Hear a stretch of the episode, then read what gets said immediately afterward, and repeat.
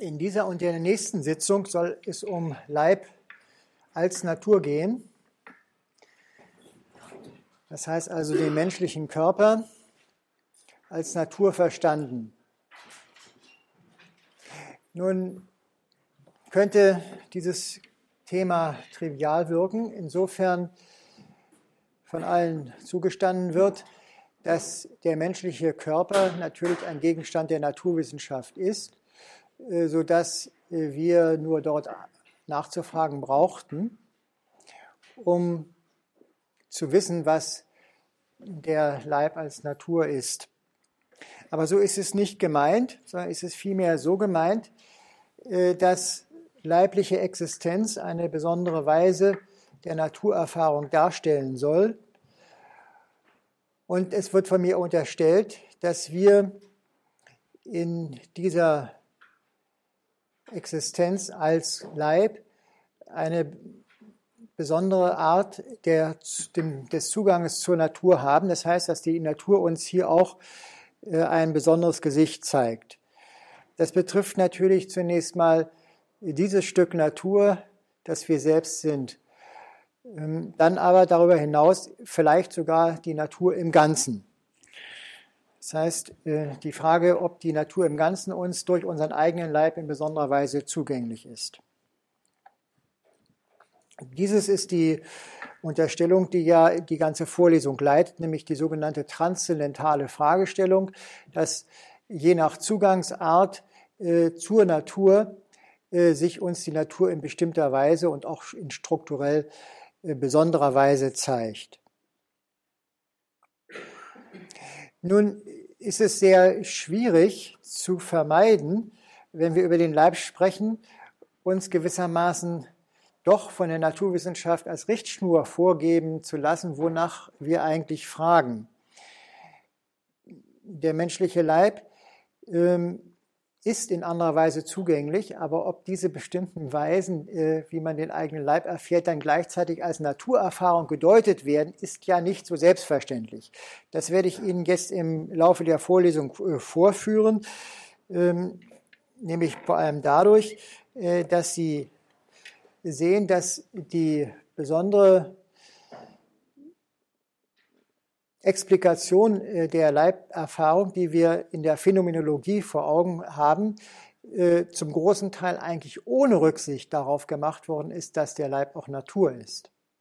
Das ist also das zentrale Thema eigentlich dieser Vorlesung heute. In der nächsten, in der nächsten Stunde äh, will ich dann selbst also in direkter Weise darüber reden, was es heißt, die Natur selbst zu sein. Also, wir befinden uns in der Schwierigkeit, über den Leib als eine besondere Naturerfahrung zu reden und gleichzeitig aber dieses Besondere immer daran zu messen, äh, dass wir aus anderen Quellen, insbesondere von der Naturwissenschaft her, schon zu wissen meinen, was überhaupt Natur ist.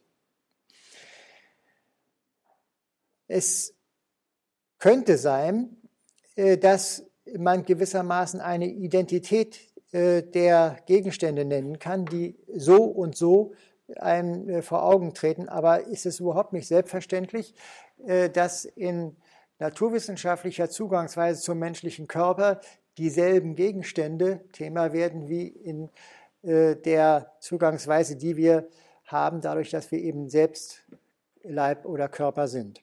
Also die eins zu eins Abbildung ist fraglich. Aber gut, man sollte sich vielleicht nicht lange bei der Vorrede aufhalten, sondern sich vielleicht zunächst noch einmal vor Augen führen, was es eigentlich für uns heißt, dass unser Körper ein Gegenstand der Naturwissenschaft ist. Ich äh, möchte zunächst mal einen trivialen Zugang zu dieser Frage äh, beschreiten und antworten, dass es heißt, beispielsweise, dass wir eine Länge haben und ein Gewicht. Also man kann uns der Länge nach messen, wir tun das ja eigentlich von klein auf und wir wiegen etwas. Beides, Länge und Gewicht, äh, sind ja äh, Kategorien, nach denen wir naturwissenschaftliche Gegenstände beurteilen. Nun, dass das nicht selbstverständlich ist, dass äh, wir uns selbst unter Begriffen wie Länge und Gewicht fassen, sieht man zum Beispiel darin, dass in der altisraelitischen Tradition es verboten war, über die Länge äh, eines Menschen zu reden und einen Menschen äh, zu messen. Und zwar aus dem Grunde, äh, weil nämlich der Mensch nur als Toter eine Länge habe. Den Menschen auszumessen heißt im Grunde, ihn als, als Leichnam betrachten und sozusagen äh, die notwendige Sarglänge zu bestimmen.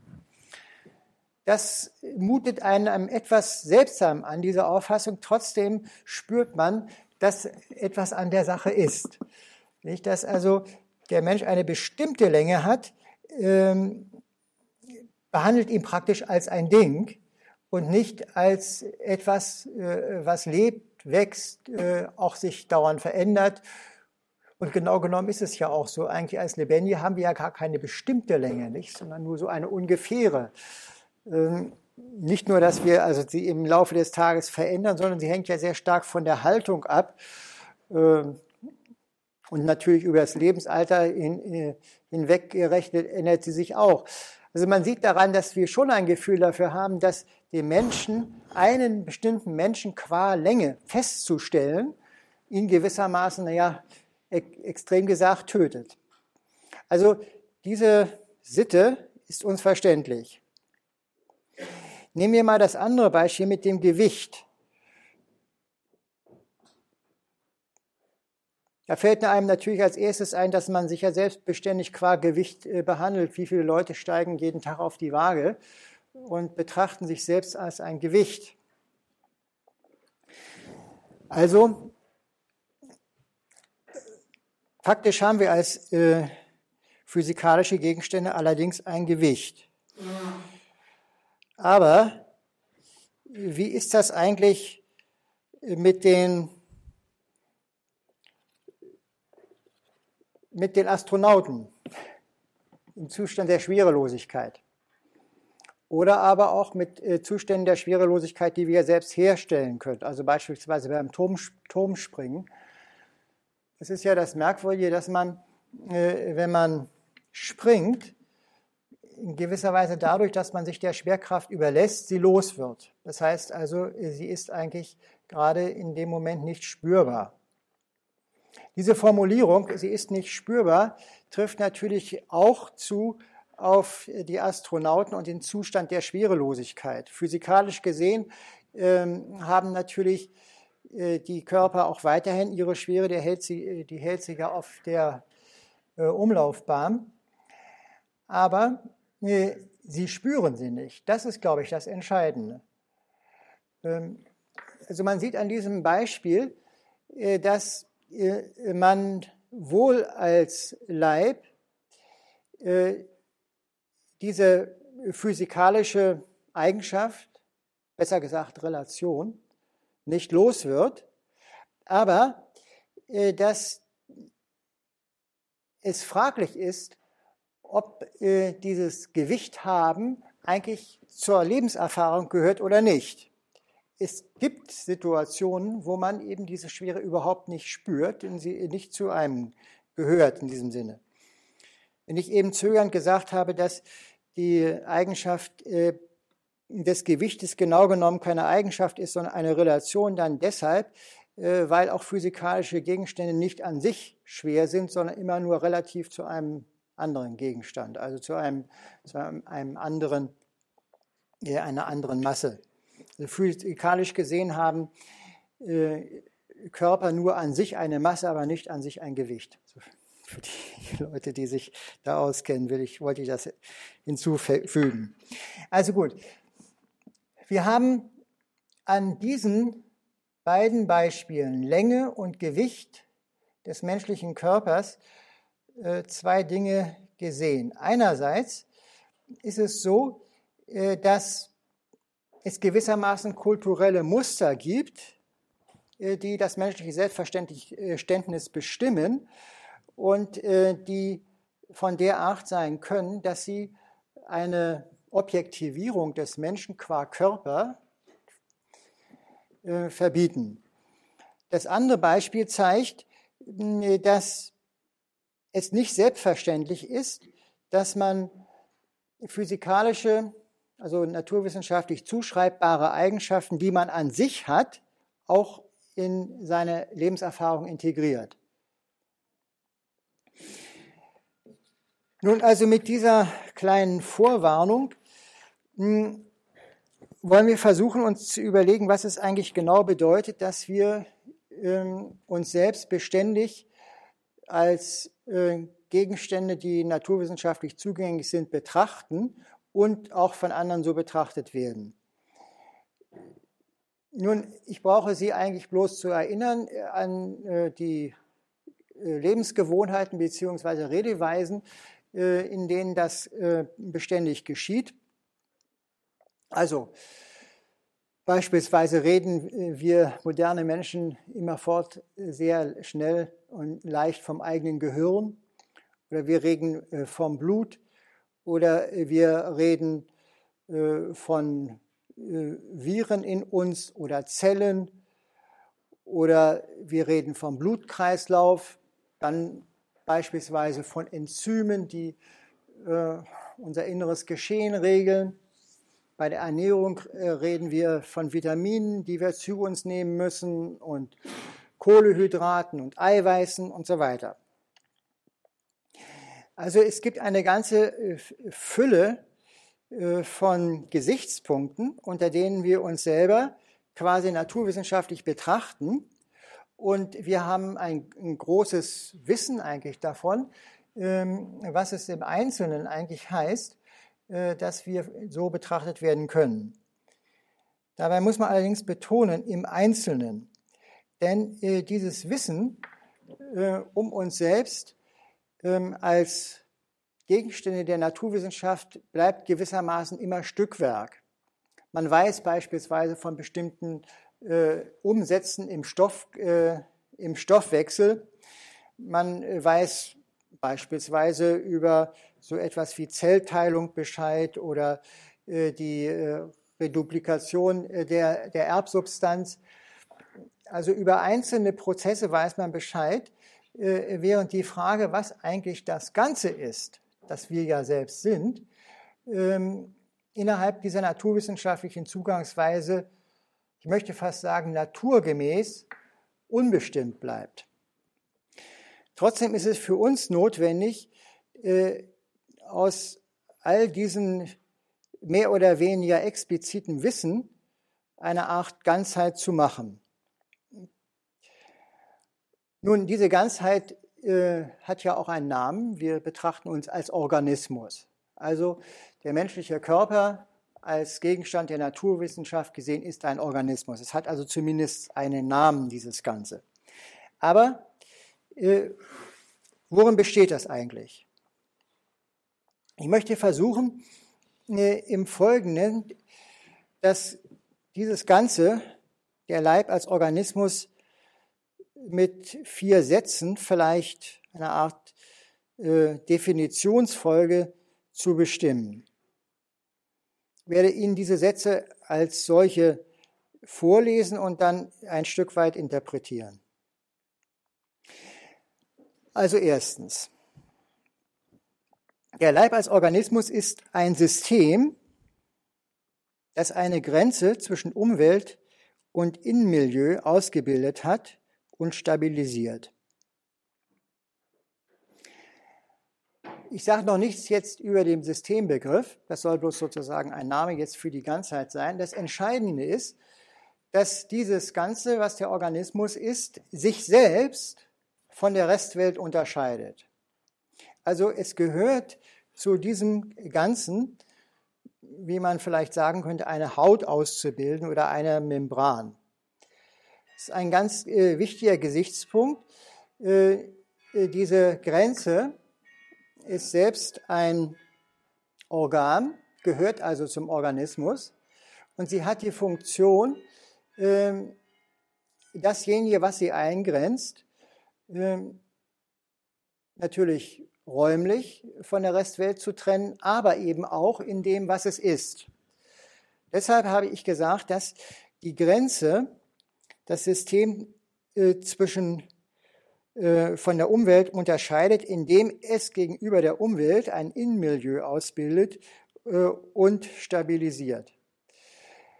Das heißt, es wird also nicht bloß abgegrenzt, wie man äh, etwa geometrisch etwas nach außen abgrenzen könnte, sondern das Entscheidende ist, dass es hier für dieses Ganze, was wir Organismus nennen, einen bestimmten Zustand gibt und dass dieser Zustand stabilisiert wird. Und das heißt natürlich in diesem ersten Anlauf vor allem gegen Störungen von außen, gegen äh, Einflüsse aus der Restwelt. Die, dieses Innenmilieu, das kann man natürlich nach allen möglichen Gesichtspunkten und Parametern äh, bestimmen. Also bei uns beispielsweise äh, naturwissenschaftlich gesehen als Warmblütland ist das unter anderem eben auch eine bestimmte äh, Temperatur, die stabilisiert werden muss. Aber dann gibt es natürlich viele, viele andere Parameter, nach denen man dieses Innenmilieu gegenüber der Umwelt äh, charakterisieren kann. Das wäre also die erste Formulierung.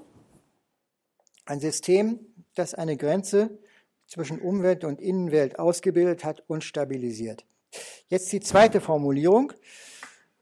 Der Leib als Organismus ist ein System, das in dynamischer Selbstreproduktion besteht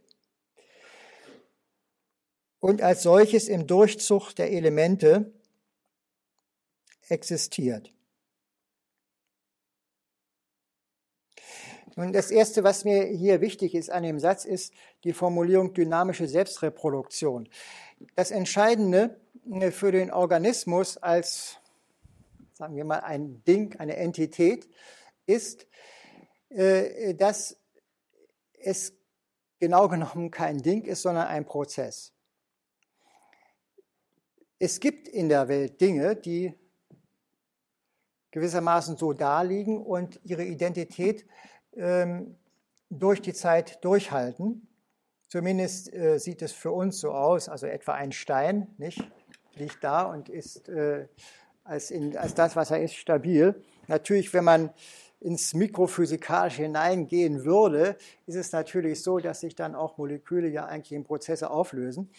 Aber ähm, für den menschlichen Körper und überhaupt für Organismen gilt ja, äh, dass das auch makroskopisch der Fall ist. Das heißt, es handelt sich genau genommen hier um äh, Prozesse, die sich äh, beständig reproduzieren und durch ihre Reproduktion also bestimmte Sollwerte aufrechterhalten. Deshalb sagte ich dynamische Selbstreproduktion. Das, was dieses Ding, Organismus ist, ist überhaupt nicht über, als solches über die Zeit stabil, sondern es muss sich durch seine eigene Tätigkeit äh, beständig in der Existenz halten. Im Konkreten bedeutet das natürlich auch äh, nicht bloß Wiederherstellung etwa von bestimmten Sollwerten, äh, des inneren Zustandes, sondern eben bedeutet wirklich Reproduktion im Sinne von Regeneration durchaus äh, das Nachwachsen und das Regenerieren von ganzen Zellen, Zellverbänden. Bei der Haut ist das ja besonders deutlich, die sich beständig, äh, möchte sagen, in relativ äh, kurzen Zeiträumen sogar reproduziert. Also die dynamische Reproduktion. Das ist etwas, was vielleicht, ähm, obgleich wir es leben, am schwersten wirklich ähm, festzuhalten ist, äh, wegen der Dominanz der Dingontologie, dass wir eigentlich immer davon äh, daran denken, dass Dinge eben sind, was sie sind und dann an ihnen noch Eigenschaften sich verändern können. Aber dass wir hier mit einem Ding zu tun haben, was eigentlich überhaupt keine Identität als solche hat, sondern sich beständig reproduzieren muss und nur dadurch durch die Zeit existiert, äh, will uns manchmal schwer in den Kopf. Obgleich wir eben dieses Ding sind und sehr wohl wissen, dass wir beispielsweise ohne Ernährung nicht leben können. Gut, ähm, in der zweiten Hälfte des Satzes habe ich gesagt, dass äh, dieses System als solches äh, nur im Durchzug der Elemente existiert. Nun, die Formulierung der Elemente ist natürlich ein bisschen eine, eine Spezialität von mir. Ich denke an die vier Elemente, die klassischen. hm, so würde es der Naturwissenschaftler heute natürlich nicht ausdrücken, hm, sondern er würde eben sagen, aufgrund von Stoffwechsel. Aber ähm, der Erfahrung äh, ist es eher vielleicht näher, hier von äh, Feuer, Wasser, Erde und Luft zu reden. Im Durchzug der Elemente, damit meine ich aber auch ähm, etwas Besonderes. Nicht bloß, äh, dass es sich hier um einen Stoffwechsel handelt, um einen Austausch, sondern daran, dass äh, dieser Kreisprozess, den wir selbst sind, der wir selbst sind, dass dieser Kreisprozess gewissermaßen in, nur in einem Gefälle existieren kann. Das ist mit dem Begriff des Stoffwechsels als solches äh, gar nicht recht äh, äh, sichtbar, weil man eben denkt, dass vielleicht innerlich Stoffe verbraucht werden und die werden dann, äh, dann, die werden dann ersetzt. Viel deutlicher wird es, wenn man einen bestimmten Stoffwechsel, wenn man das so sagen darf, ins Auge fasst, nämlich die Energie. So etwas wie organisches Leben kann nur stattfinden in einem Energiegefälle. Das heißt, in einem äh, Gefälle, in dem sozusagen freie, verfügbare Energie äh, da ist, die noch nicht diszipliniert ist, also das nicht äh, in, bereits in ein allgemeines Wärmegleichgewicht übergegangen ist. Noch äh, stärker kann man es mit dem Entropiesatz formulieren. Das heißt, Leben kann nur existieren in einem äh, Globalzustand niedriger Entropie und existiert gewissermaßen im Gefälle von niedriger Entropie zur höheren Entropie. Also äh, dieser, äh, dieser Kreisprozess, den wir sind, kann man vielleicht sich insofern eher vorstellen als ein Mühlrad, das von einem Fluss getrieben wird, also innerhalb eines Gefälles sich nur drehen kann. Oder vielleicht noch besser, vielleicht sogar als ein Wirbel im Strom. Denn ein Strom ist ja auch etwas, äh, ein, ein Fluss, der sich bewegt. Und innerhalb eines Stromes können eben durch das Gefälle können äh, Wirbel äh, sich ausbilden und sich also für eine Weile stabilisieren. Gut, wenn ich vorhin sagte, ähm, im Durchzug der Elemente, dann äh, war unter dem Stichwort Feuer natürlich die Energie gemeint, ähm, aber hm, wir müssen heute als einen äh, modernen Nachkommen des klassischen Elementes ähm, des Feuers auch die Information zurechnen. Und die Information äh, stellt, sagen wir mal, ein besonderes Problem dar. Wir haben uns in einer vorhergehenden Vorlesung schon darüber unterhalten, äh, dass Information ein Begriff ist, der gerade in der Gegenwart Schritt für Schritt in die Naturwissenschaft einzieht, aber traditionell eigentlich ihr nicht angehörig ist. Ich will das bloß hier erwähnen, äh, dass ich im Prinzip die Information hier mit meine, obgleich sie unserem traditionellen äh, Bild von Naturwissenschaft nicht angehörig ist und das nicht so selbstverständlich ist, dass man einen Organismus in jedem Fall verstehen muss als ein System, was im Durchzug von Information existiert.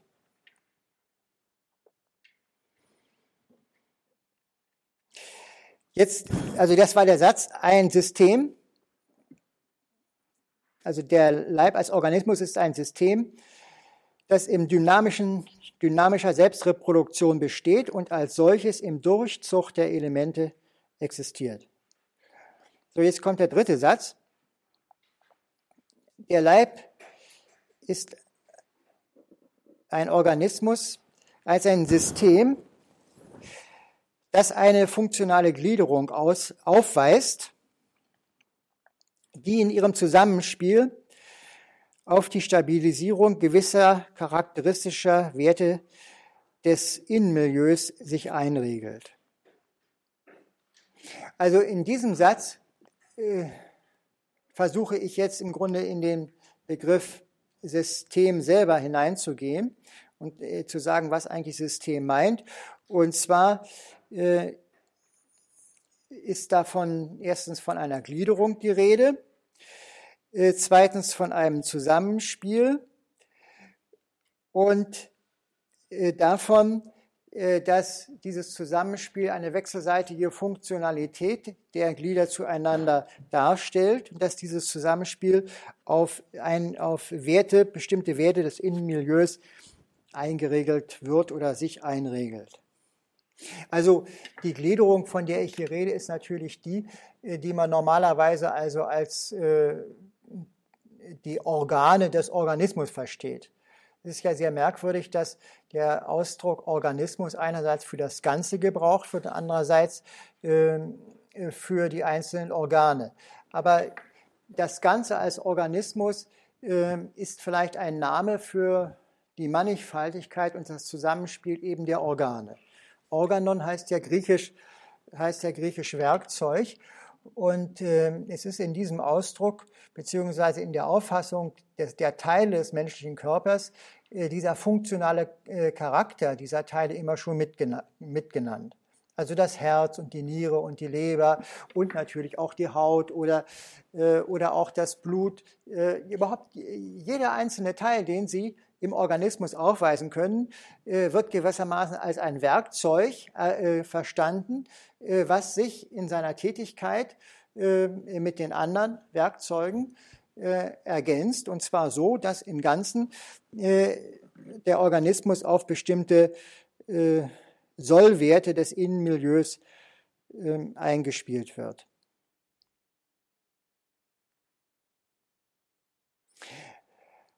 Bei dieser Formulierung ähm, ist natürlich die, nicht bloß eben die Gliederung und die Stabilisierung, sondern eben auch äh, das funktionale Denken entscheidend.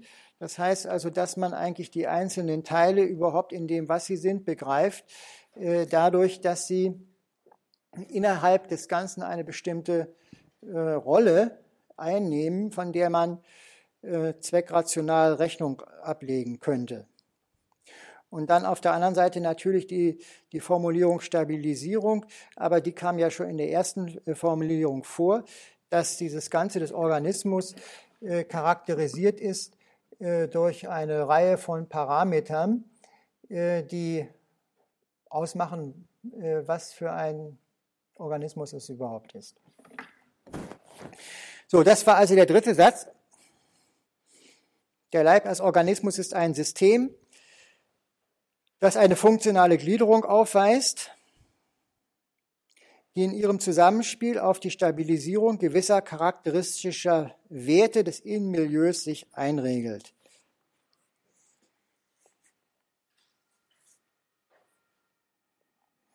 Als ich so weit war mit der Definition, habe ich gemerkt, dass der Tod da überhaupt noch nicht vorkommt. Äh, denn also dieses ganze System äh, könnte ja äh, immer so laufen, vorausgesetzt, dass eben dieses Energiegefälle, von dem ich also gewissermaßen als Motor des Ganzen gesprochen habe, weiterhin existiert.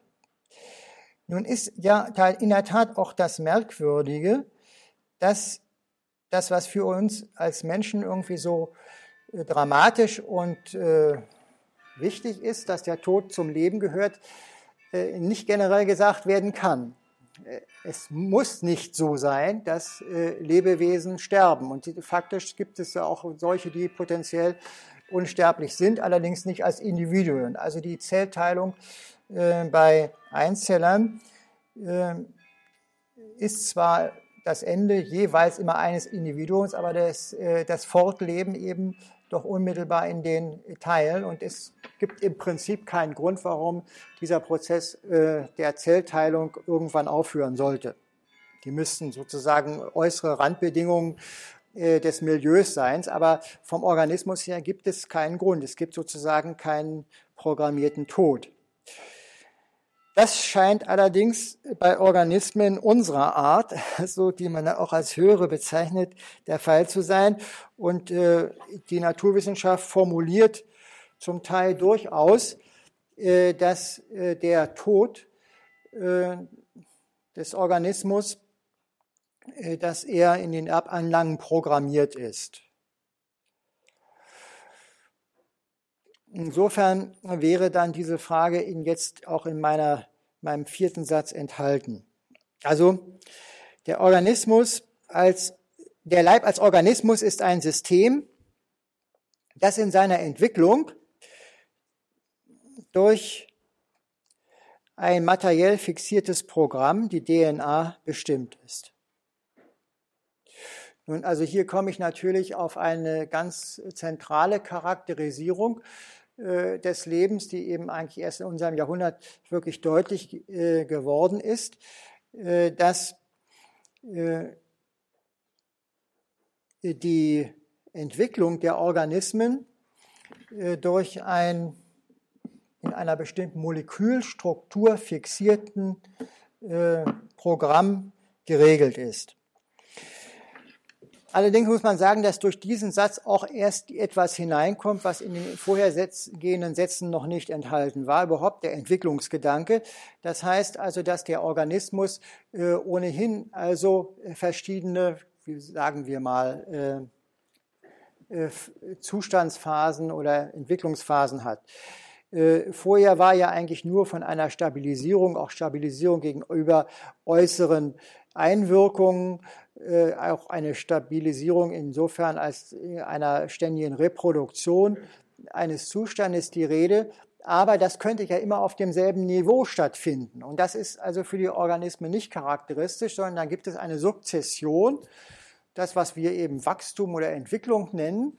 Und diese Sukzession ist etwas, was fundamental äh, zur Charakterisierung dieses besonderen Gegenstandes gehört. Und in, da wird nun im zweiten Teil äh, des Satzes auch formuliert, dass äh, diese Sukzession einer Regel unterliegt, die in materieller Form, genau genommen in einer Molekülstruktur, aufgezeichnet ist in der sogenannten DNA.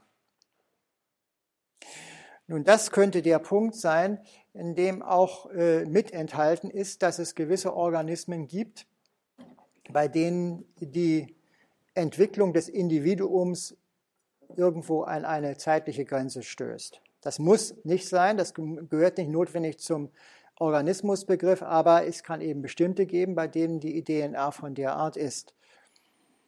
Soweit ich weiß, ist es äh, die, äh, die Endlichkeit des menschlichen Lebens, ähm, also ganz unabhängig von äußeren Bedingungen, Krankheit und so weiter, Krankheit, Unfall, dadurch gegeben, dass eben bestimmte Teile des Organismus eben nicht reproduziert werden, zwar eine Ausbildung erfahren, eine Entwicklung, äh, dann aber äh, nicht immer nicht äh, ersetzt werden. Und das sind ähm, die Gehirnzellen.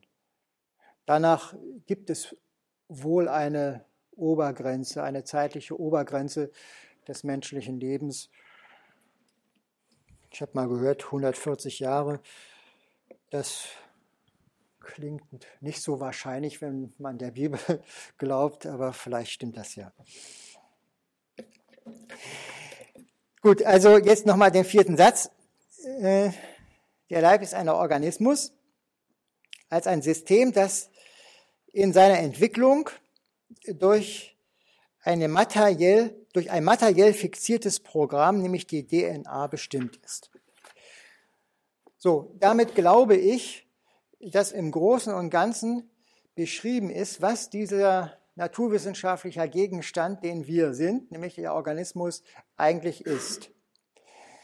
In dieser Beschreibung kommen nun implizit eine ganze Reihe äh, von Aspekten vor, aus denen äh, man ablesen kann, dass das überhaupt eine naturwissenschaftliche Bestimmung äh, von unserem Leib ist. Und die haben auch ihre praktischen Konsequenzen.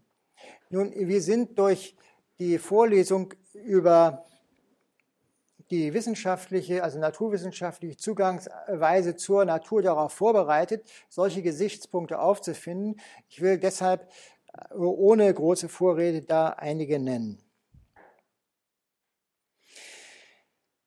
Das erste ist, dass der menschliche Leib qua Organismus durch eine konsequente Außenansicht bzw. Objektivierung konzipiert worden ist. Zwar habe ich ja immer wieder formuliert, der Organismus, den wir selbst sind, aber dieses Selbstsein geht in die, in die Charakterisierung in gar keiner Weise ein. Ich benutze ihn bloß, äh, sie bloß gewissermaßen, um zu sagen, äh, sie darauf aufmerksam zu machen, dass dieser Organismus, dass wir der sind. Aber die naturwissenschaftliche Zugangsweise zu diesem Ding, Leib genannt, ist Konsequenz äh, von außen und objektivierend. Das heißt, sie wird nicht in Selbsterfahrung gewonnen, sondern immer in Erfahrung von dem anderen.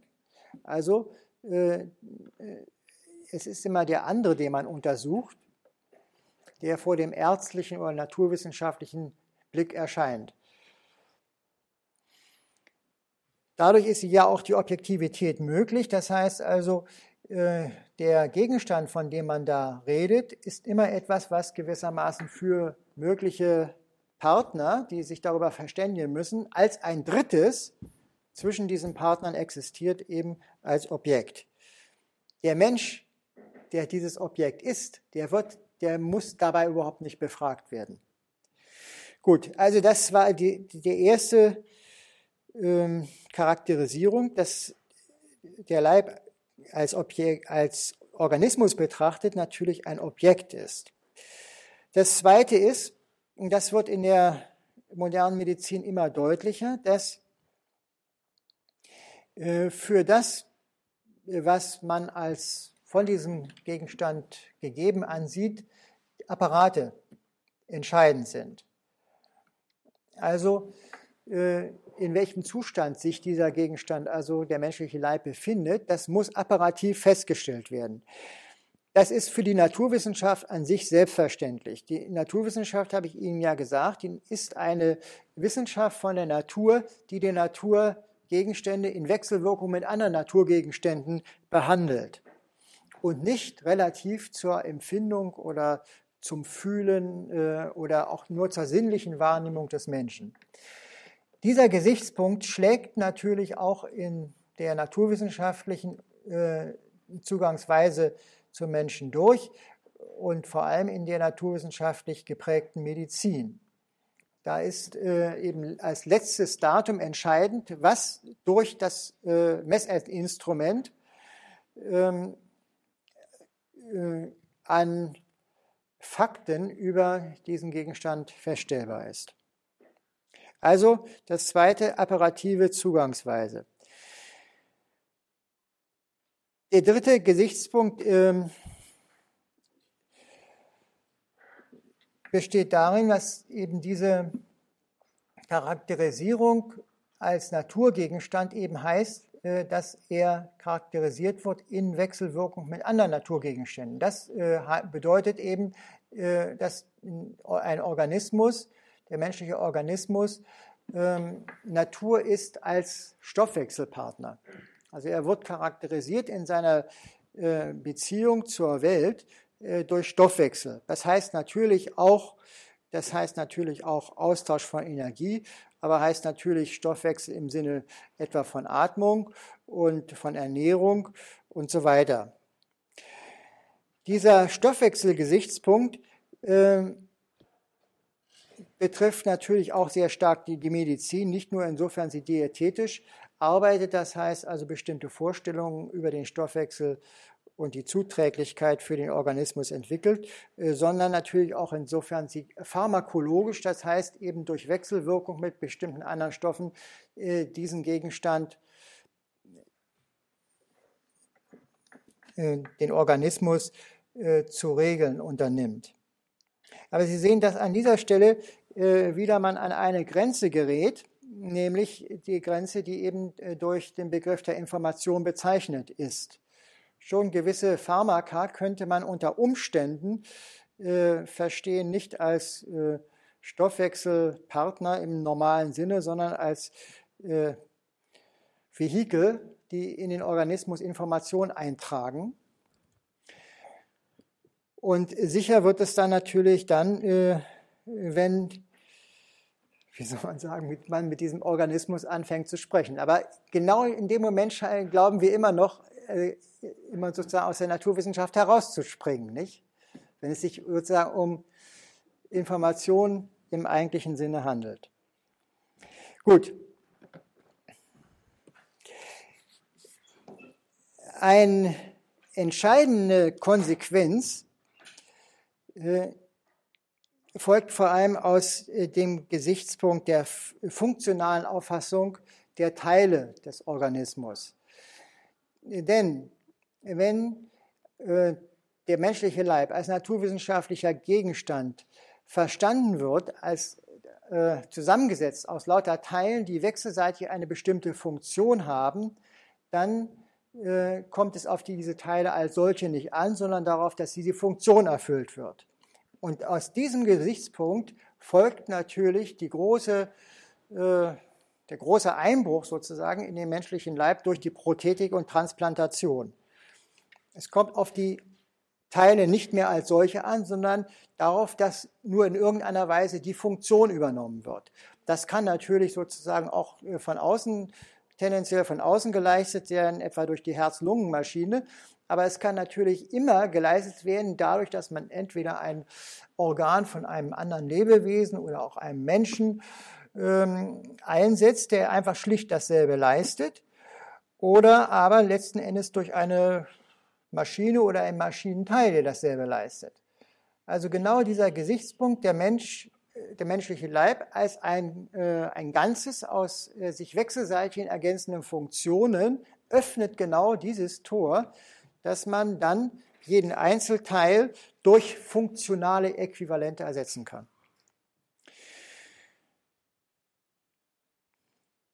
Gut, zum Schluss äh, noch einmal zurückzukommen auf diese Frage der Information. Äh, in meinem vierten Satz äh, war ja die Information im Sinne der sagen wir, Ordnungsstruktur der DNA, verstanden als Entwicklungsprogramm, ja schon enthalten. Natürlich habe ich mit Absicht betont, dass eben äh, dieses äh, Programm in der DNA materiell fixiert ist. Das heißt, es ist, es ist im, gegeben im Grunde in Form einer Molekülstruktur. Weiter will ich im Moment gar nicht gehen, aber das, äh, auch wenn man die Information so versteht, dann ist es natürlich so, äh, dass das auch ähm, äh, die Möglichkeit oder eine ganze Reihe von Möglichkeiten dinglichen Eingreifens in den Organismus ähm, mit sich bringt. Allgemein heißt das eben die genetische Manipulation, die da möglich ist, dadurch, dass man sozusagen innerhalb dieser äh, DNA äh, bestimmte Strukturen verändert oder auch, ich meine, es muss nicht unbedingt gleich so tief in der DNA zu sein, das kann natürlich auch dann auch äh, innerhalb des Stoffwechselprozesses oder der Reproduktion von Zellen können es an bestimmten Stellen sein, dass man da eine Information dinglich einführt. Deshalb habe ich schon gesagt, dass, dass der, äh, wir sozusagen eine Grenze erreichen, äh, wo Pharmaka eventuell nicht unbedingt gedacht werden müssen äh, als äh, chemische Agenzien, sondern sie können unter Umständen selber Träger von Informationen sein, die in den Organismus eingreifen und an bestimmter Stelle diese Information dann wirksam werden lassen. Also genetische Manipulation gibt es natürlich dann auf verschiedenen Ebenen. Insofern natürlich die, dieses Programm, was in der DNA enthalten ist, natürlich eigentlich äh, äh, den ganzen äh, organischen Prozess äh, durchwandert. Nun, also jetzt habe ich versucht, Ihnen einige Konsequenzen äh, vor Augen zu führen äh, davon, was es bedeutet, dass wir eine Zugangsweise äh, zum menschlichen Leib haben äh, mit naturwissenschaftlichen Mitteln. Und man könnte sie zusammenfassen, dass das natürlich bedeutet, dass es eine ganze Reihe von dinglichen Manipulationsmöglichkeiten für den menschlichen Körper gibt. Zugleich ist es natürlich so, dass wenn man sich das vor Augen führt, man sieht, dass das eine sehr weitreichende Kenntnis des menschlichen Körpers ist, aber eine, die sozusagen eine potenzielle Gefahr auch bedeutet. In, insofern äh, sie enthält das gewissermaßen eine Verabsolutierung einer bestimmten Zugangsart zum menschlichen Körper da mitgegeben ist. Gut. Diese einseitige Sicht des menschlichen Körpers als naturwissenschaftlich thematisierbarem Organismus ist, äh, wie wir sagen, eine Konsequenz neuzeitlichen Denkens, genau genommen der sogenannten kartesischen Spaltung. Vor ähm, der Renaissance, also beispielsweise in der Antike oder im Mittelalter, äh, hat man eine, keine durchgehende Sicht des menschlichen Körpers in, in dieser Weise. Es gab natürlich partielle Einsichten, aber die waren immer irgendwie sehr viel mehr lebensweltlich und, sagen wir mal, sinnlich eingebettet äh, in ein anderes Wissen vom menschlichen Körper. Bei Descartes aber ist es gewissermaßen ein Programm geworden, den menschlichen Körper nur und ohne Einmischung anderer Gesichtspunkte als äh, Organismus, also äh, unter naturwissenschaftlichen Gesichtspunkten zu sehen. Organismus ist für Descartes genau genommen sogar noch ein zu schwacher Ausdruck, äh, weil die Naturwissenschaft, die Descartes vor Augen hatte, im Grunde äh, die Mechanik war. Äh, sodass äh, die Idee, die Descartes vorschwebte, eigentlich ein Konzept des menschlichen Körpers als Maschine war. Nun, für ihn äh, war dieses Denken möglich, weil nach seiner Metaphysik ähm, die möglichen Substanzen in, in, zwei Gruppen zerfallen. Das eine sind die ausgedehnten Substanzen, das andere sind die denkenden Substanzen. Und der Mensch als Seele ist eine denkende Substanz und als Körper ist er eben eine ausgedehnte Substanz. Und diese beiden äh, sind in dem, was sie sind, strikt voneinander zu trennen. Natürlich hat er sich Gedanken darüber gemacht, ob es da eine Wechselwirkung gibt und hat dieses Problem letzten Endes nicht lösen können. Aber das Entscheidende war, dass er methodisch jedenfalls diese Trennung erstmal durchgesetzt hat und damit eine Wissenschaft auf den Weg gebracht hat, die den menschlichen Körper möchte sagen, rücksichtslos, das heißt eben ohne Rücksicht auf mögliche andere Gesichtspunkte, also so Gesichtspunkte wie, wie Sprache, Gefühl, äh, Lebensform und so weiter und so weiter. Also die Menschen ohne Berücksichtigung solcher Gesichtspunkte rein zum Gegenstand naturwissenschaftlicher Untersuchungen zu machen. Das Formul, äh, dieses Programm äh, formulierte sich im unmittelbaren Anschluss an Descartes als das Programm der Iatro-Physik, äh, das heißt im Grunde einer ärztlichen Physik. Nun, das Programm ist ja letzten Endes erfolgreich gewesen. Das habe ich Ihnen versucht, noch in Kürze noch einmal in Erinnerung zu bringen. In der Tat ist es gelungen, den menschlichen Körper weitgehend so zu betrachten. Aber wir müssen doch rückblickend sehen, äh, dass äh, diese eingeschränkte Betrachtungsweise des menschlichen Körpers eben eine, eine Konsequenz war einer bestimmten Philosophie, äh, die wir aufs Ganze gesehen eigentlich als eine Philosophie der Leibverachtung und der Leibverdrängung bezeichnen müssen. Das ist natürlich eine große Tradition der Philosophie, die bis auf die Antike zurückgeht nach der eben das Wesentliche des Menschen eigentlich im Denken besteht oder in der Seele, im Selbstbewusstsein und so weiter. Und er äh, sich von sich selbst als Körper oder als, äh, als Natur äh, versuchte zu distanzieren. Innerhalb der Philosophie hat es natürlich äh, da auch Gegenbewegungen gegeben. Und diese Gegenbewegungen haben eigentlich etwa äh, seit Nietzsche in, in unserem Jahrhundert dafür, dazu geführt, dass eben auch eine andere Betrachtungsweise des menschlichen Körpers äh, ausgebildet wurde. Diese systematische ähm, Ausbildung einer anderen Sicht des menschlichen Körpers oder besser gesagt Leibes ist ähm, zu finden in der phänomenologischen Bewegung. Bei Nietzsche war das eigentlich noch ein Programm, sozusagen ein halb moralisches Programm, aber seit Husserl wird es das Programm einer methodischen Untersuchung und die nennt sich dann Phänomenologie. Von Husserl über Jean-Paul Sartre, Merleau-Ponty bis zu Hermann Schmitz in unserer Gegenwart haben wir also eine große Tradition der Phänomenologie des menschlichen Leibes mit einem reichen Wissen über den Körper qua Leib.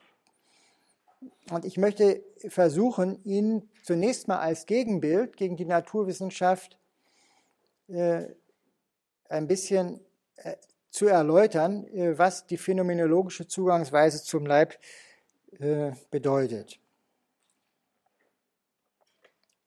Später muss ich die auch kritisieren, weil ich ja schon äh, vorgreifend gesagt habe, dass diese Zugangsweise in gewisser Weise die Natürlichkeit des Körpers aus dem Blick verliert. Zunächst Husserl. Ich will Ihnen eine Stelle von Husserl präsentieren, an der Sie sehen können, äh, wie er aus der naturwissenschaftlichen Betrachtung des Körpers gewissermaßen herausspringt. man kann äh, diese, diesen Übergang vielleicht dadurch bezeichnen, dass äh, der Körper dann nicht mehr in der Blick, im Blick des anderen oder als Objekt erscheint, sondern gewissermaßen in der Selbsterfahrung. Husserl ähm, beschreibt ein Experiment, bei dem man mit der einen Hand die andere berührt und stellt fest, äh, dass dabei zwei verschiedene Typen von Empfindungen auftreten.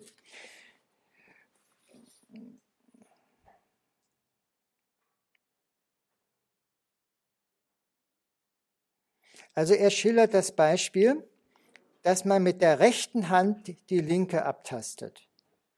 Jetzt zitiere ich ihn äh, aus Husserls Phänomenologie eine gewisse Passage. Die linke Hand abtastend habe ich Tasterscheinungen. Das heißt, ich empfinde nicht nur sondern ich nehme wahr und habe Erscheinungen von einer weichen, so und so geformten glatten Hand. Die anzeigenden Bewegungsempfindungen und die repräsentierenden Tastempfindungen, die an dem Ding linke Hand zu Merkmalen objektiviert werden, gehören der rechten Hand zu. Aber die linke Hand betastend finde ich auch in ihr Serien von Tastempfindungen, Sie werden in ihr lokalisiert, sind aber nicht Eigenschaften konstituierend. Ein sehr einfaches Experiment und eigentlich ganz erstaunlich, was Husserl da äh, herausholt. Nämlich, er sagt, äh, dass im Grunde wirklich zwei Typen von Empfindungen auftreten. Die rechte Hand, die die linke betastet, stellt Eigenschaften dieses Dinges, dieses Dinges, linke Hand fest, also zum Beispiel ist rau oder spröde oder weich. Also die Empfindungen, die die rechte Hand hat, äh, werden umgesetzt in die Wahrnehmung von Eigenschaften des, äh, des Dinges linke Hand. Aber gleichzeitig entstehen in der linken Hand auch Empfindungen, die jetzt aber nicht verstanden werden als Empfindung der, der rechten Hand und sozusagen objektiviert zu irgendwelchen Eigenschaften finden, sondern gewissermaßen als Selbstempfindung der linken Hand. Sie, wir spüren die linke Hand eben. Und äh, das Entscheidende, sagt er nun, ist, äh, dass äh, diese, diese Empfindungen äh, ihren eigenen Ort haben. Nun, was ist der Ort? Die, der Ort ist natürlich, der ist die linke Hand. Jedenfalls, so sagt Husserl das. Also, äh, es handelt sich bei dem, was Husserl nachher den Leib nennt, im Gegensatz zum Körper, um einen Empfindungsraum. Also der, der Leib im Gegensatz zum Körper, der Körper ist ja ein Ding, das man von außen, dem von außen zugänglich ist und betastende Eigenschaften hat, äh, während der Leib, jetzt in diesem Fall die linke Hand, ist ein Empfindungsraum, das heißt eine Mannigfaltigkeit von lokalisierten Empfindungen.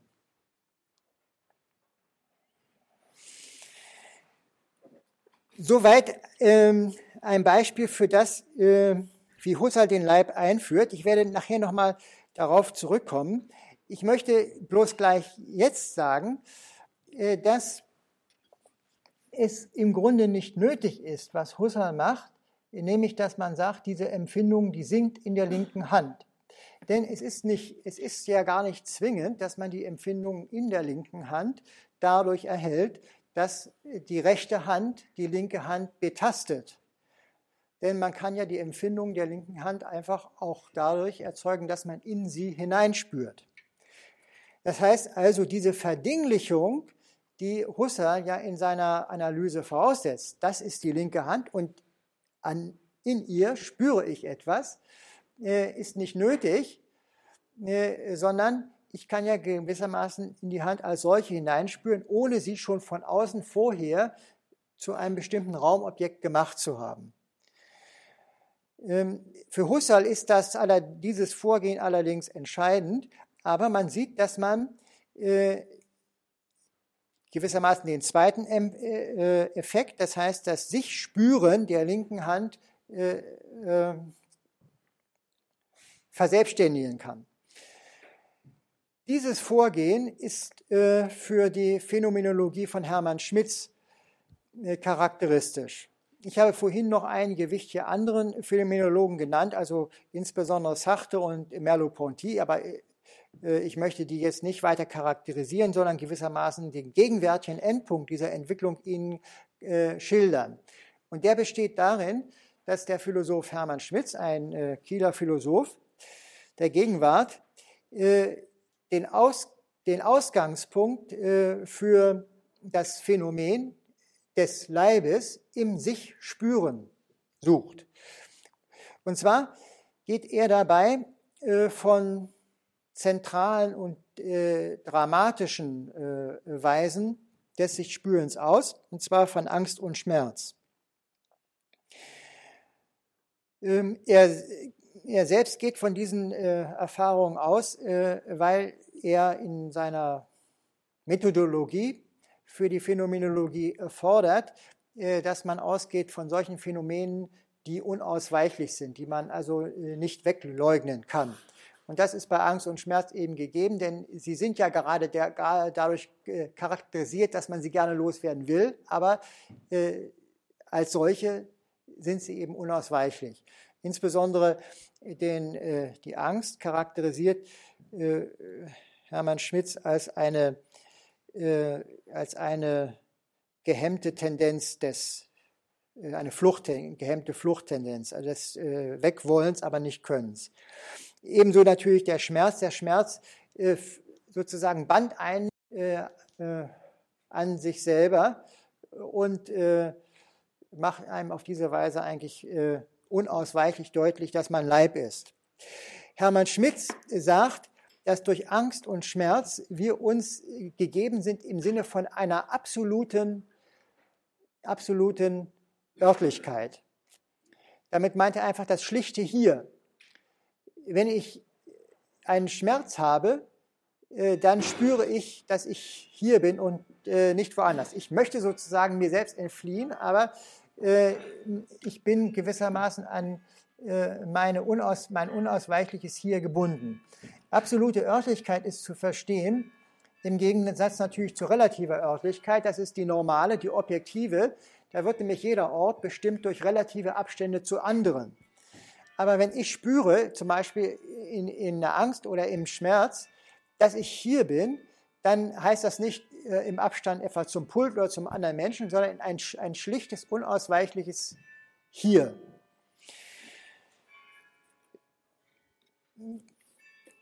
Genau genommen ist es so, dass äh, Schmitz äh, im Sinne eines solchen, eines solchen absoluten Bewusstseins, wenn man das so sagen darf, nicht bloß nur vom Hier redet, sondern auch vom Jetzt. Dieses Dasein und Ich er, er sagt, dass man im Angst und Schmerz ähm, einen Komplex in sich vorfindet, der diese Fünfheit enthält, zwar nicht äh, ausgefaltet, äh, sondern gewissermaßen in Nutze. Und diese äh, Fünfheit aus hier, jetzt, dieses und Dasein, die nennt er die Gegenwart. Das ist das Fundament seiner Philosophie. Das äh, sollte ich vielleicht noch nebenher sagen, dass äh, Schmidts Philosophie überhaupt generell als eine Leibphilosophie bezeichnet werden kann. Insofern für ihn äh, die menschliche Leiblichkeit überhaupt die zentrale Erfahrung des Philosophierens ist. Und insofern nimmt er gewissermaßen seinen Ausgangspunkt für die Philosophie auch in dem, was für ihn unerschütterlich ist. Das ist eben diese Gegenwart, äh, die in solchen zentralen Erfahrungen wie Angst und Schmerz gegeben ist. Gut, also von solchen Erfahrungen her entwickelt äh, Schmitz ähm, das Phänomen der Leiblichkeit in seiner Mannigfaltigkeit und es ist erstaunlich, äh, welche Strukturfülle er dabei entdeckt und entwickelt. Ähm, ich will eine, einige dieser Strukturelemente im äh, Folgenden charakterisieren. Das erste ist, äh, dass so etwas wie Leib überhaupt nur im leiblichen Spüren gegeben ist. Im Grunde ist der Leib nichts anderes als dieses sich spüren. Also es findet da im Grunde keine wirkliche Vergegenständlichung statt. Das ist also ganz, äh, ganz wichtig, dass hier der menschliche Leib eben strikt subjektiv ähm, beschrieben wird. Das heißt, wie er insofern er immer mein Leib ist und in einer Erfahrung gegeben ist, in der ich schlechthin unvertretbar bin. Und diese, äh, diese Art von Erfahrung entwickelt Schmitz äh, weiter und äh, versucht eben herauszufinden, welche Strukturen sie hat. Als zweites sind die Leibinseln zu nennen. Ich habe vorhin als Beispiel in Anschluss an Husserl eingeführt, dass man ja äh, auch in die linke Hand einfach hineinspüren kann. Wenn Sie das mal ausprobieren oder zum Beispiel autogenes Training oder Yoga gemacht haben, dann wissen Sie, äh, was das bedeutet, dass man äh, die eigene Hand spürt. Aber Sie wissen dann auch, dass man die Hand nicht etwa spürt, eben genau gegliedert mit fünf Fingern und Fingernägeln und, und Gliedern der Finger und so weiter, sondern in der Regel sozusagen als eine unbestimmte so etwas Wolkiges, äh, eine, eine Wärmeinsel, ähm, die natürlich auch dann schrittweise sich weiter aufgliedern könnte, wenn man äh, das versucht, also ähm, etwa in die Finger und so weiter. Muss aber nicht. Also Schmitz redet hier davon, äh, dass der Leib Inselstruktur hat. Er redet von Leibesinseln und dass diese Leibesinseln nicht konstant sind, sondern sich herausbilden ineinander verschmelzen könnten, auch wieder verschwinden gewissermaßen. Wie gesagt, sie sind ja nur Korrelate eines sich, eines sich Spürens. Das heißt also, der Leib äh, ist ein Ganzes, was eine wechselseitige, eher gewissermaßen wolkige Gliederung hat. Denken Sie immer daran, dass es sich hier darum handelt, wie man sich spürt. Das ist also die, die Leibinselstruktur. Ferner redet Schmitz von einer leiblichen Ökonomie. Dabei muss man sagen, äh, zunächst mal sagen, dass es in diesem sich spüren gewissermaßen polare Tendenzen, gegenläufige Tendenzen gibt, äh, die vor allem äh, durch äh, zwei, durch einen, einen Pol gegeben sind, nämlich durch Engung und Weitung. Das war ja schon im Phänomen der Angst und des Schmerzes äh, äh, zu bemerken. Der Angst die Angst und der Schmerz sind äh, eine Weise des sich Spürens, wo man sich gewissermaßen in sich selbst zusammenzieht oder äh, sich in sich selbst äh, zusammengezogen fühlt. Und in diesem gewissermaßen Zusammenschnellen auf dieses absolute Hier ähm, auch gewissermaßen den Mangel an, an Weite und sich ausleben können, gleichzeitig spürt. Genau genommen ist es also so, dass das leibliche Spüren immer durch ein Zusammenspiel von Engungstendenz und Weitungstendenz gegeben ist. Und die stehen in, in der Regel im normalen Empfinden in einem Gleichgewicht. Einer gewissen inneren Spannung, können aber je nach Erfahrung auch gewissermaßen ausrasten, dass, dass die Engung von der Weitung abgekoppelt wird. Also beispielsweise im Dösen, wie Schmidt sehr schön darstellt, äh, ufert man gewissermaßen ins Unendliche aus, sodass man also auch dann in seiner Örtlichkeit unbestimmt wird und gewissermaßen sich in die ganze Welt, in die ganze Welt hinaus diffundiert. Und äh, umgekehrt ist es eben in so Phänomenen Richtung Angst, Schmerz, beispielsweise der Schreck, der wird gewissermaßen die Weite abgekoppelt und man äh, äh fällt gewissermaßen aus der Welt heraus.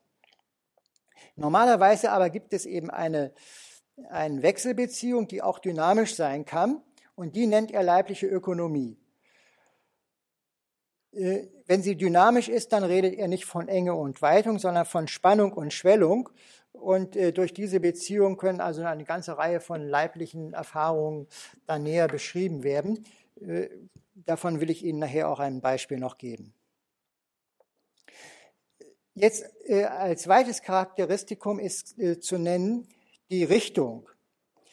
Äh, Leiblichkeit wird äh, von Schmitz ja, wie Sie sehen, von vornherein als ein räumliches Phänomen äh, bezeichnet. Ich habe das ja schon gesagt, dass er eben als zentrale Erfahrung die absolute Örtlichkeit nennt. Hm, aber durch die Weite kommt natürlich ähm, auch eine Richtung nach draußen ins Ganze und durch die Enge kommt eine Richtung nach innen, eine ähm, Tendenz zu einem Zentrum hinein. Aber es gibt natürlich eine ganze Reihe von anderen äh, Richtungserfahrungen im leiblichen Raum, äh, die äh, insbesondere nachher gegeben sind äh, durch äh, affektive Erfahrungen, Gefühlserfahrungen. Also beispielsweise, dass die Schwermut einen drückt oder die, die, Heiterkeit einen hebt. Also da sehen Sie schon wieder eine andere Polarität von oben und unten, die die leibliche Erfahrung bestimmt.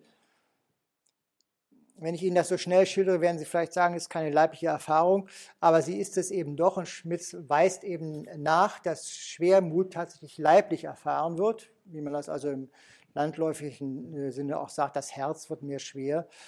Ähm, und dass also Heiterkeit, Schwermut und so weiter also äh, in leiblicher Erfahrung äh, gegeben sind und den leiblichen Richtungsraum modifizieren. Also Richtung ist ein zentrales Strukturmoment der, des Leibes.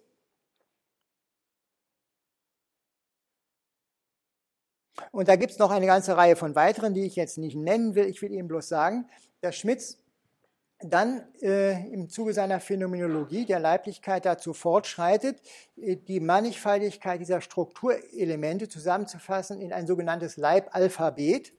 Das heißt, er unterstellt, dass er durch solche elementaren ähm, Phänomene, durch die er äh, den Leib beschreiben kann, gewissermaßen andere, komplexere Phänomene durchbuchstabieren kann. Und darin kulminiert gewissermaßen seine Phänomenologie, äh, dass sie äh, eine, eine Beschreibung von Komplexen durch Einfacheres leistet und insofern also auch eine konstitutive Funktion dieses Einfachen erweist. Aber vielleicht sollte ich Ihnen dafür lieber ein Beispiel geben. Und ich nehme mit Absicht ein Beispiel, was ich an anderer Stelle schon mal ausgeführt habe, und zwar das Beispiel Durst. Ich zitiere jetzt hm, aus Hermann Schmidts System der Philosophie seine Charakterisierung des Durstes.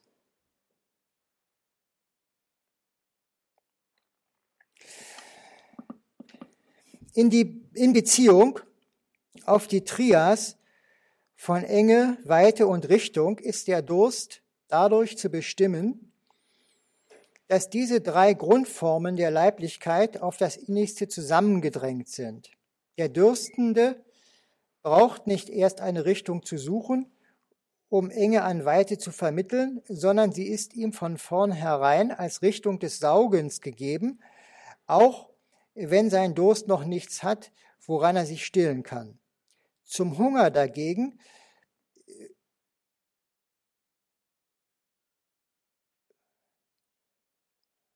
Ah ja, zum Hunger wird dagegen erst bei der Nahrungssuche ausgeprägte Richtung hinzugebracht.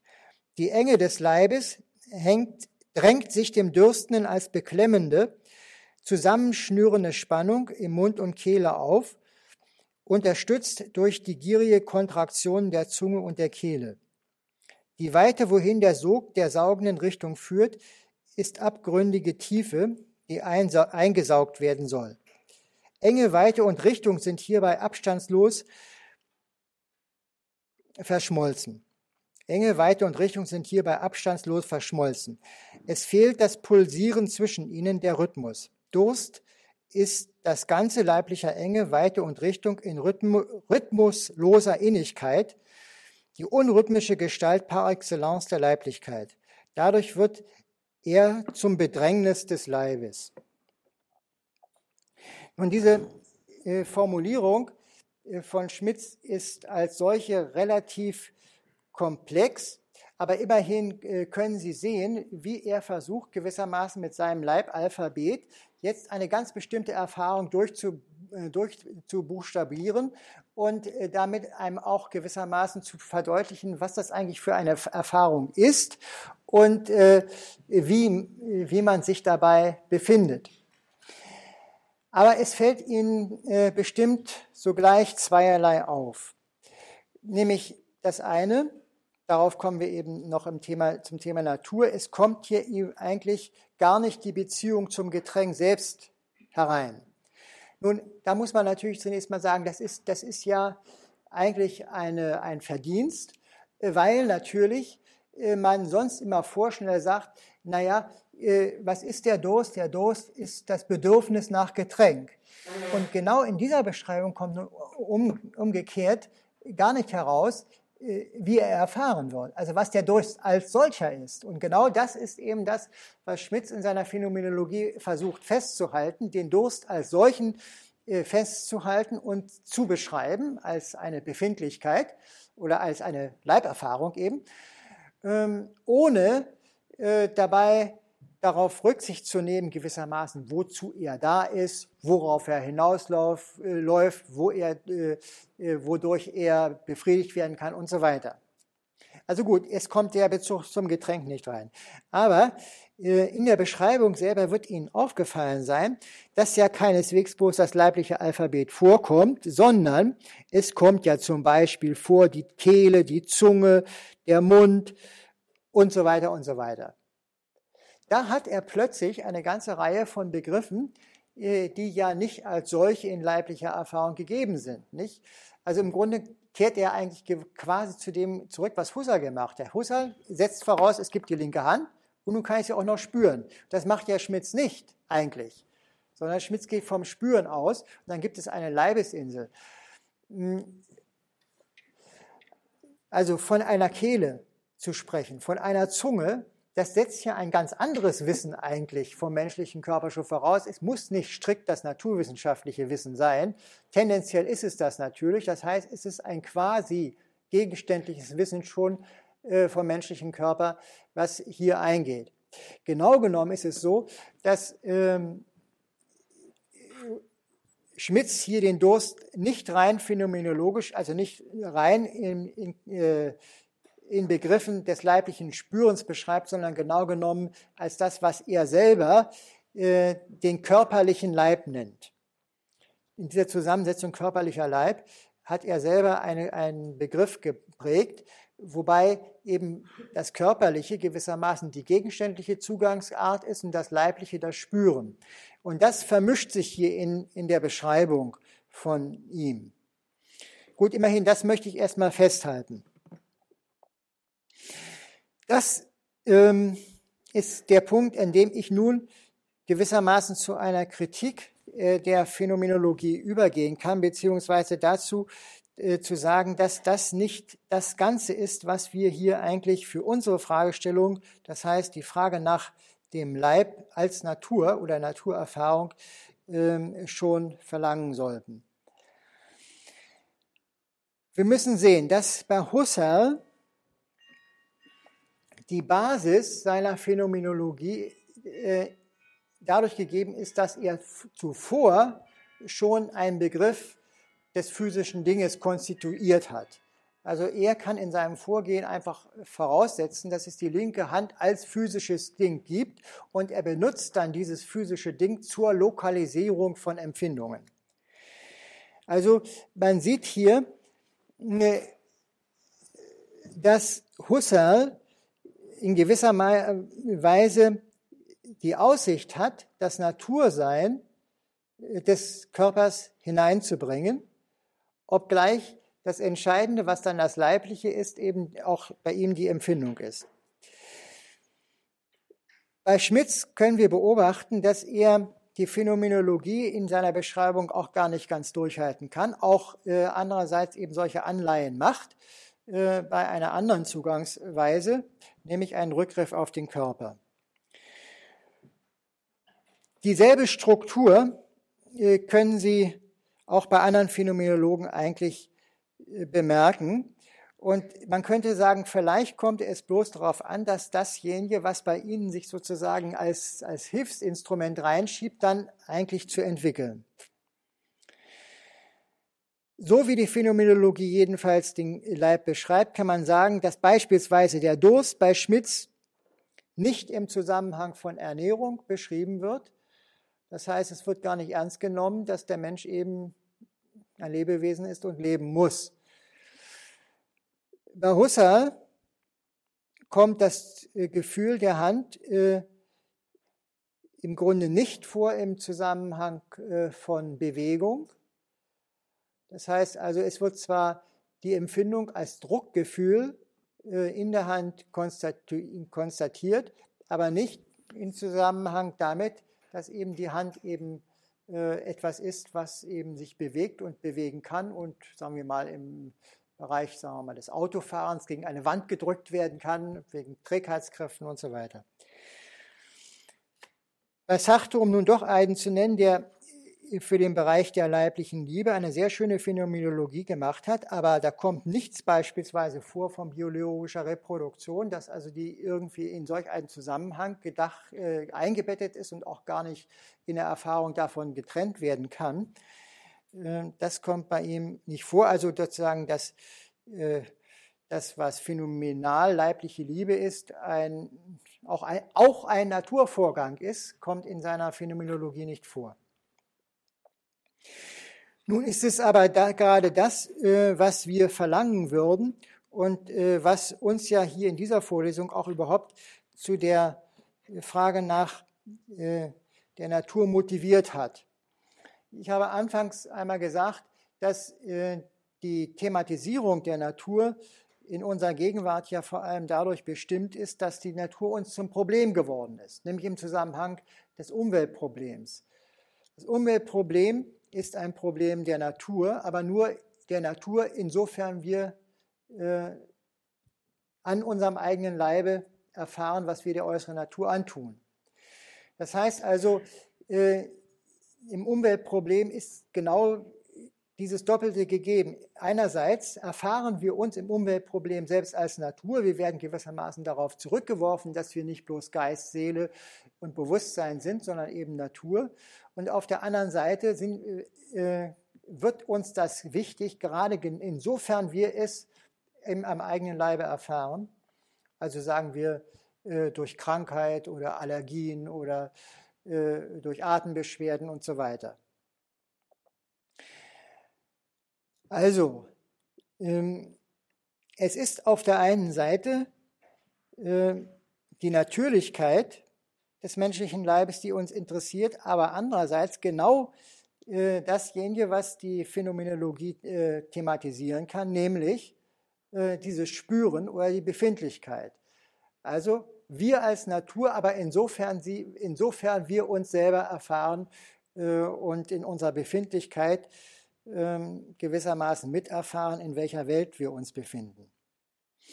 Insofern müsste eine Phänomenologie des menschlichen Leibes, die für unseren Zusammenhang entscheidend ist, äh, gerade solche Phänomene untersuchen, äh, die zwar Naturvorgänge sind, aber andererseits in der Art und Weise, wie wir sie empfinden und erfahren. Also so etwas wie Atmen, Essen, Trinken, natürlich auch leibliche Liebe, aber zum Beispiel auch sich bewegen und so weiter. Das heißt also solche Vollzüge, in denen wir durchaus qua Naturding äh, in dieser Welt existieren und uns bewegen, aber auf der anderen Seite unter dem Gesichtspunkt äh, unseres äh, Empfindens, unseres Spürens oder wie wir uns darin befinden.